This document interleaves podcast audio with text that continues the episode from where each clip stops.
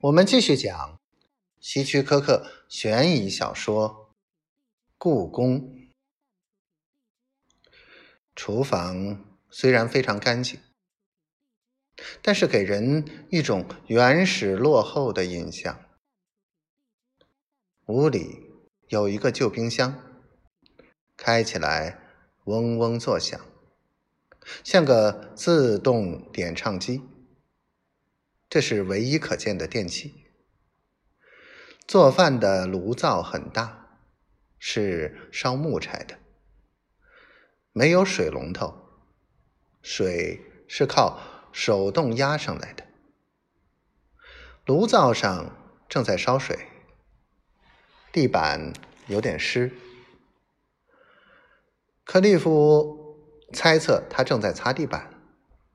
这说明为什么他开门时脸红扑扑的。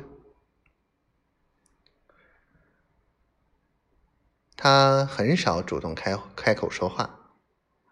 克利夫一向习惯沉默，所以他们俩默默的等待。但这并没让人觉得不舒服。克利夫点着烟斗，抽着烟。而他则在灶台上忙碌着。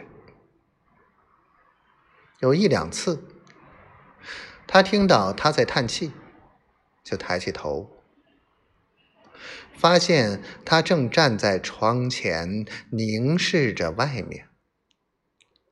外面北风怒吼，把屋子吹得吱吱乱叫。他站在窗前说。他来了，托伊来了。托伊莱德伯特完全不是克利夫想象的那样，他是一个矮小消瘦的男人，比他妻子还矮一英寸。克利夫猜测，他也许比他大二十岁。他脸色苍白。不像一般在德克萨斯田野里工作的人那样被晒得黑红黑红的。托伊的表情很温和，头上戴着一顶棒球帽，一对棕色的眼睛注视着克里夫。当他的妻子说明了克利夫的目的后。托伊很温和地说：“我想，我还是会雇人的，凯蒂。”